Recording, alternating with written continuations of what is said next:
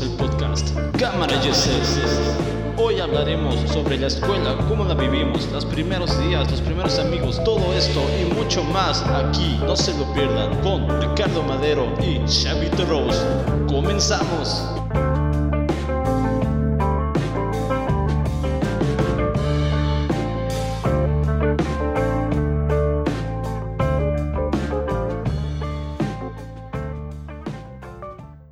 Así es, pues bienvenidos nuevamente al podcast Cámara Giselle. una vez más contigo grabando. Y por cierto, qué bonita cabina, ¿eh? muy amplia. Este, está muy bonita tu, tu cabina enorme. Este, yo sé que no la pueden ver, pero si se la quisieran imaginar, pues es muy enorme. Se me hace que no la tiene ni Obama. Gracias, gracias hermano. Pues eh, modestamente es lo que hay, ¿no? Y cuéntanos un poco de aquel proyecto que teníamos anteriormente, por si alguien quiere visitar, eh, háblanos un poco de ese proyecto que tuvimos. Claro que sí, hermano, pues mira, es un proyecto que para mí le tengo mucho aprecio, mucho cariño, porque fue algo que hicimos eh, pues con toda la pasión que teníamos, ¿no? Todo nuestro cariño. Teníamos muchas personas que lo escuchaban, que siempre han estado con nosotros y bueno, pues principalmente era un hobby, ¿no? Que teníamos y sobre todo compartir experiencias, anécdotas, información de una forma eh, divertida o que nosotros se- eh, la pasábamos muy bien hablando en la cueva radio.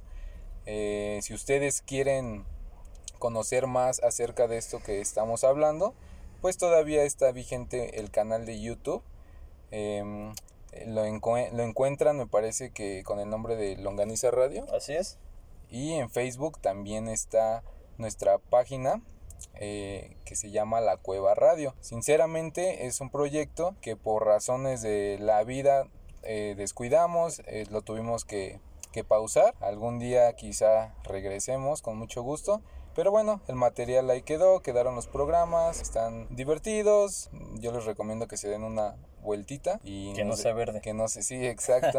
y nos dejen ahí un comentario que vienen de este podcast. Este proyecto, aunque estaba en YouTube, una- era una idea original de, o fue eh, principalmente para radio. Tuvimos la fortuna de ser de los que ocupaban eh, la transmisión de radio por internet. Por ahí tuvimos eh, un reempuje en AM de repente. Me acuerdo, ¿sabes? Me acuerdo mucho de cuando el ingeniero llegaba todo borracho. Clásico ingeniero, El tienes razón. Era el responsable de todas las fallas que técnicas que había, todos los retrasos, todo era culpa del ingeniero, ¿verdad? Porque nosotros éramos perfectos, nunca Claro. nos equivocábamos. Nunca grabamos tomando. Es correcto, entonces siempre tenía que haber esto un responsable, pues que era El ingeniero. el ingeniero, el ¿no? También le llamábamos. También. Y hablando de, de programas de radio, quería comentarte rápidamente que estaba... ah, Yo en mi carro siempre tengo sintonizada la estación de Universal Estéreo, ¿no? Tú recuerdas esta, pues esta estación que es clásica, ¿no? Que la recuerdan nuestros padres, nuestros abuelos, nuestros antepasados, ¿no? Los cavernícolas, todo el mundo siempre escuchó Universal Estéreo. Sí. Entonces yo siempre la tenía en mi radio eh, programada.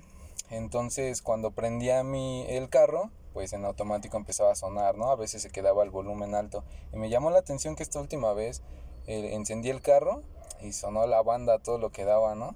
Eh, y fíjate que estaba investigando que ya no existe Universal Stereo. Wow. O sea, es algo que creo que a muchos nos impresionó. La compró, eh, o, o- sinceramente no sé cómo, no estoy muy enterado, pero lo que pude, lo poquito que pude leer es que la compraron otra, ¿cómo se puede decir? Otra estación Sí. de banda de grupera, por decirlo así. Una, ajá. Exacto, y Un Universal. Stereo generalmente la habían pasado de una estación a otra, pues esta vez no hubo a dónde pasarla, por lo que definitivamente está fuera de O sea, ya eh, definitivamente ya no existe Universal Stereo en su programación, nada. nada, nada de Universal Stereo y creo que es algo lamentable, ¿no? Para Bastante. los que disfrutábamos de esta estación. Los recuerdos que nos daban, ¿no?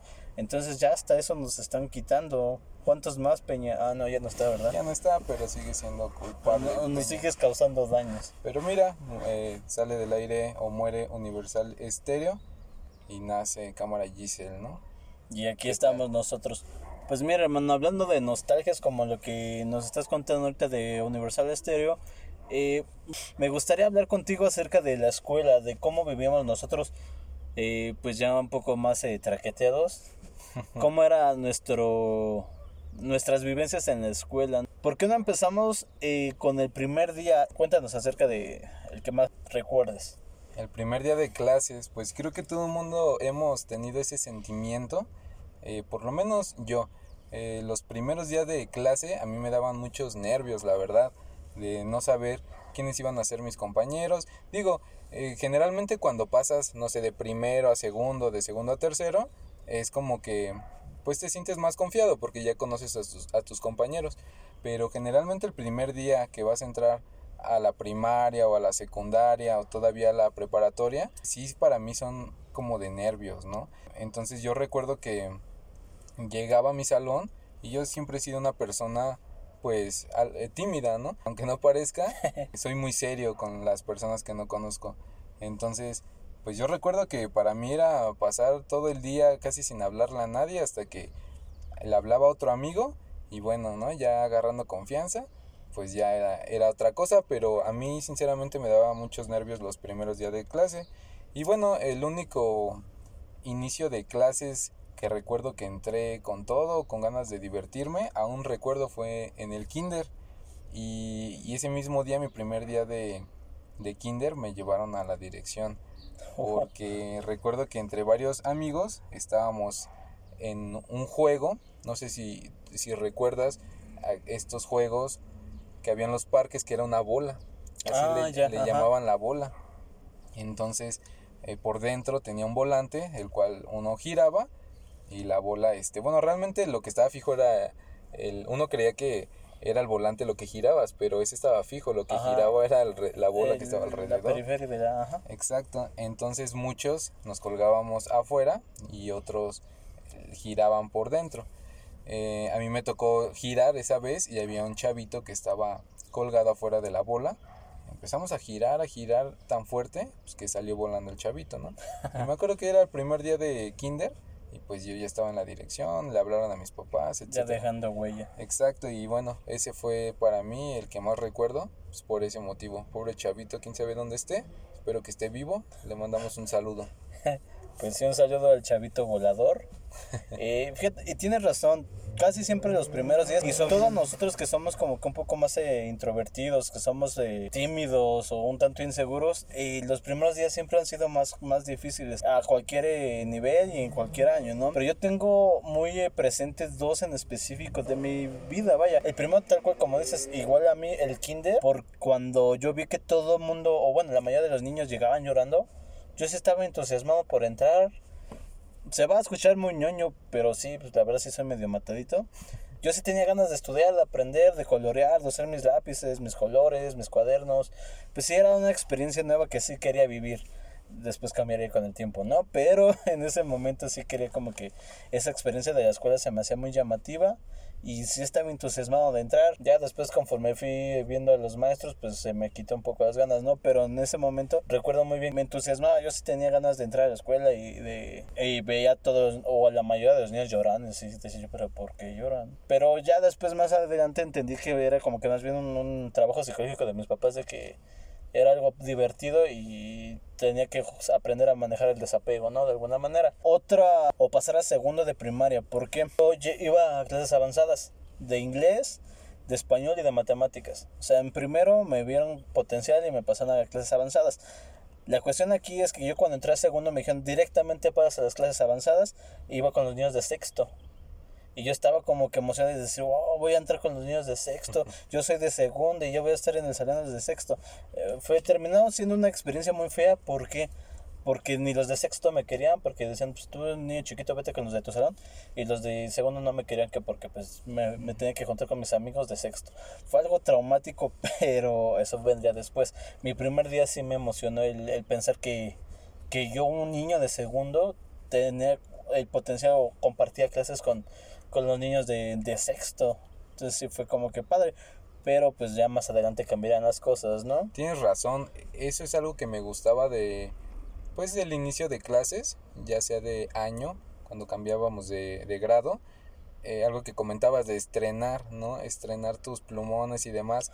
Eso era algo emocionante, el que tus papás te compraran eh, los útiles nuevos, ¿no? Colores, las gomas. Aún recuerdo esas gomas de migajón, ¿no? Ese olor, ese sabor de cuando las comías, o, no, soy el único. Este, Ok, no, la perdón. verdad yo también lo llegué a probar. corta eso, pero eh, sí era algo emocionante cuando eres niño estrenar, estrenar eh, todos tus útiles nuevos, incluso la mochila, ¿no? Yo recuerdo que de niño, ¿quién no quería tener una mochila con llantitas? Claro. Eso era súper padre, y más si tenía algún diseño como de un carro, uy, o sea, era, era lo mejor ir a la escuela con, con útiles o mochilas nuevos. Sí recuerdo que era, era así como que la sensación tener en tu, tu mochila de llantas, ya sea como dices, de algún diseño de carros o de superhéroes, ¿no? En el momento, sobre todo Spider-Man.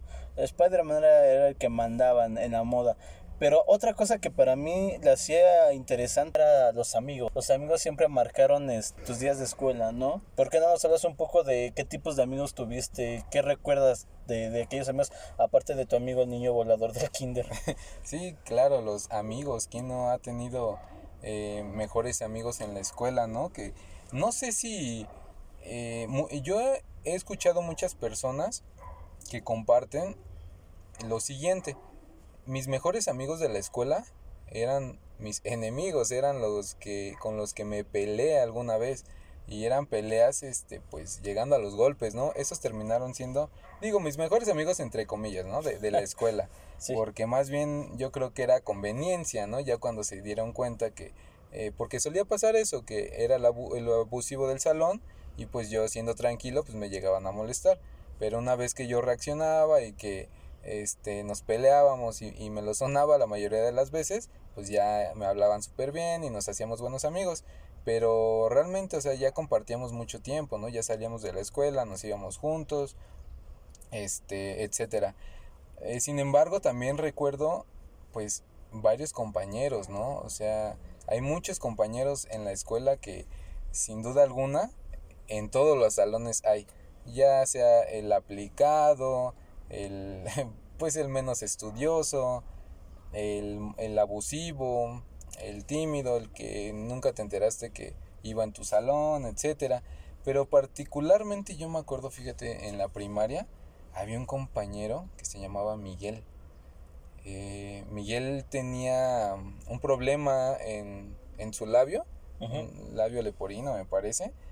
Y, pero ese niño, fíjate que tenía algo en particular, que olía muy feo. O sea, realmente olía muy feo. Era como, o- olía a orines, ¿no? Le decían el, el oloroco. Oh. Era el, el oloroco, el olocún. Exacto. Entonces, pues sí, eh, era feo porque nadie se quería acercar al, al oloroco, ¿no? Pero lo que se me hizo más feo es que una vez en clase, este, la maestra sí le dijo enfrente de todos, pues que tratara de lavar su ropa porque olía feo, ¿no? Entonces. Sí, fue algo feo, pero pues yo recuerdo a ese compañero, el oloroco. Para mí fue uno de los que recuerdo mucho por las condiciones, pero pues también por... Digo, que él no crees que le afectaba mucho, ¿eh? También él era un relajo ese, ese oloroco. ¿Cómo, cómo olvidarlo? También le mandamos un saludo al Olocún, si está escuchando este podcast. Pues un saludo para, para el ol- oloroso amigo. Fíjate que yo también recuerdo, ya para cuarto año de primaria que tuve mi, a quien yo podría considerar como un amigo realmente en, en la escuela. Fue mi amigo, podremos decir que por, por conveniencia al principio, porque salimos al recreo y no llevaba lunch. Y yo, la verdad, sí sentí feo. Siempre he sido como de compartir con los demás, ¿no? Bueno, no todo, pero he sido un tanto compartido. Entonces, el verlo ahí como que solo y sin, sin lunch, veo ahí los sentimientos, ¿no? De decir, ¿por qué nadie le habla? ¿Por qué no trae de comer? Ya me acerqué yo a como me permitía la timidez porque no era muy hábil para hablar, sigo sin serlo, pero bueno. Eh, me acerqué, le dije que imitaba un poco de mi sándwich, él aceptó eh, y de ahí empezamos a platicar y notamos o nos dimos cuenta de que teníamos en común el fútbol. Nos gustaba mucho el fútbol. Recuerdo que en ese receso nadie jugaba fútbol con... que hacíamos nosotros el famoso que jugar fútbol con una botella. Sí, De claro. frutzi, de refresco, o ya cuando de plano te sentías muy tecnológico, o hacías este, tus rollos, tus bolas de papel, con cinta canela las eh, unías y lo reforzabas, ¿no? Y ese era tu, tu balón. Pues hablando de fútbol, hicimos la, una pelota igual de papel y éramos los únicos dos que estábamos jugando. Conforme, yo supongo que vieron los demás chicos, se empezaron a acercar con el fútbol, digamos, ¿no? fue la unión de, de mi, primer círculo de amigos en cuarto año, que éramos cuatro amigos, jugábamos fútbol juntos, luego venían los demás a molestar o a echar la reta, siempre estuvimos juntos, jugábamos canicas en ese momento, todavía jugábamos canicas. Que esa fue mi, mi primer acercamiento, mi primer amigo fue por, por esa circunstancia, ¿no? De ver cómo estaba solo y, y, ver que tenemos algo en común. ¿Tú qué, qué, otro recuerdo tienes, hermano? Pues sí, sí, ahorita que mencionas eso del fútbol, era clásico, ¿no? Eh, el, la bola de papel con cinta era para los ricos, ¿eh? Déjame decirte. Oh. Pero eh, sí, a mí me tocaba mucho la botella de Fruitsy. ¿Sabes? Era como un tesoro encontrarte una botella de refresco con tapa, ¿no? Porque esa era como un balón inflado, ya con la tapa. Porque sin tapa, pues si alguien, ya sabes el clásico que eh, la pisaba, ¿no? Pisaba la botella para que no se la quitaras y, y se acababa la diversión. Entonces con tapa ya era más difícil porque ya no se le salía el aire. Entonces era, era un, balón inflado, corrías con suerte. Y sí, este, pues otro amigo, ¿qué, ¿qué, te puedo decir? Los bravucones, los molestones, ¿no? Creo que eso sí es una ley, una regla que se sientan hasta atrás. Eh, tenías que entretenerte de esa forma, de alguna otra forma. Ya para finales ya empezaban los celulares, ¿no? Ya para finales, ya para sexto, ya empezaban los celulares. Pero sí el acceso al internet como actualmente no, ni, ni de chiste lo, llegábamos a vivir nosotros. Aparte que éramos una generación mucho más enfocada en lo físico, ¿no? Sí, correcto. No Salir a jugar, eh, en Reyes este, presumir los juguetes, salir al campo, no sé, éramos mucho más activos físicamente en nuestra generación. Y como lo mencionaste de los bravucones, yo tuve un amigo, lo que fue de primero a tercero de secundaria, pero fue un poco curioso la, la forma en que nos, nos conectamos como amigos. Casi siempre los, los problemas me encuentran a mí, ¿no? Tengo una suerte de que un poco extraña. Este chavo me habían dicho que me quería golpear, que porque yo era muy presumido, que porque yo eh, decía cosas de él, varias cosas ofensivas que, que según esto él decía de mí. Entonces pues, yo llego al punto que igual tranquilo como tú, pero si llega el punto que tartan y te defiendes, ¿no? No es como que siempre vas a vivir agachado. Pues más bien de cuando quiera le callo la boca a golpes, ¿no? Sí fue sorpresivo para los que me estaban eh, pasando el chisme.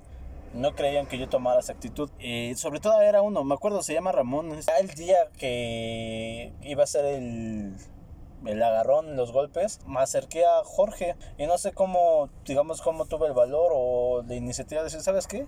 La verdad no me caes mal, pero me están diciendo esto y esto y no se vale y no me voy a dejar porque ya estoy harto. Me dice Jorge, no, pues a mí me dijeron que tú estabas diciendo esto de mí. No. Ya llegamos a la conclusión, antes de golpearnos, de que había sido Ramón, como de película. Entonces, ok, ¿sabes? Al día siguiente, fingimos un, al principio, al entrar al salón, eh, me empujó, lo empujé y estábamos, este, que es que haciendo haciendo el drama de que nos estábamos llevando mal. Para el receso se acerca a Ramón, le dice a Jorge otra vez cosas de mí y se acerca conmigo. Los dos nos pusimos de acuerdo para ir atrás de la cooperativa. Porque yo le dije, Ramón, ¿sabes qué? Te voy a hacer un chisme de Jorge que me enteré, pero vas a ver que con eso este, se, va, se le va a caer su, su teatrito. Ahí va el chismoso y pues vea que estaban nosotros dos. Antes de que se echara a correr lo agarramos del suéter y pues se llevó una lección de vida, ¿no? Por andar de, de cizañoso. Y a partir de ahí yo tuve una amistad de tres años muy sincera y muy padre con, con Jorge. Espero que se encuentre bien. Si llegas a escuchar esto, George, un saludote. Pero a veces los amigos vienen de donde menos te lo imaginas, ¿no? De circunstancias más, más extrañas. Es correcto, sí. Mis mejores amigos de la, de la primaria y de la secundaria fueron pues, los que me molestaban en su momento. Pero sí, yo creo que todo el mundo hemos tenido un compañero así, ¿no? Que es este molesto, que hoy en día, pues, a lo que le llaman el bullying, ¿no? Ajá. Es este, esos compañeros. Antes, pues sí, yo pienso que reaccionábamos diferente a como puede reaccionar un niño de hoy en día. Pero eh, aún así siempre han existido ese tipo de, de compañeros, ¿no? Así es, mi hermano, tienes totalmente la razón. Y bueno, aprovecho esta pequeña interrupción, vaya, para avisarle al público que está escuchando que vamos a dejar hasta aquí el episodio. Igual de informarles que en la página de Facebook, que es eh, así tal cual, la cámara Yesel, se está subiendo eh, complementos. Eh, pero bueno, sin más rodeos, no se pierdan el próximo episodio. Y ya saben, nos escuchamos en el próximo episodio. Cuídense. Bye.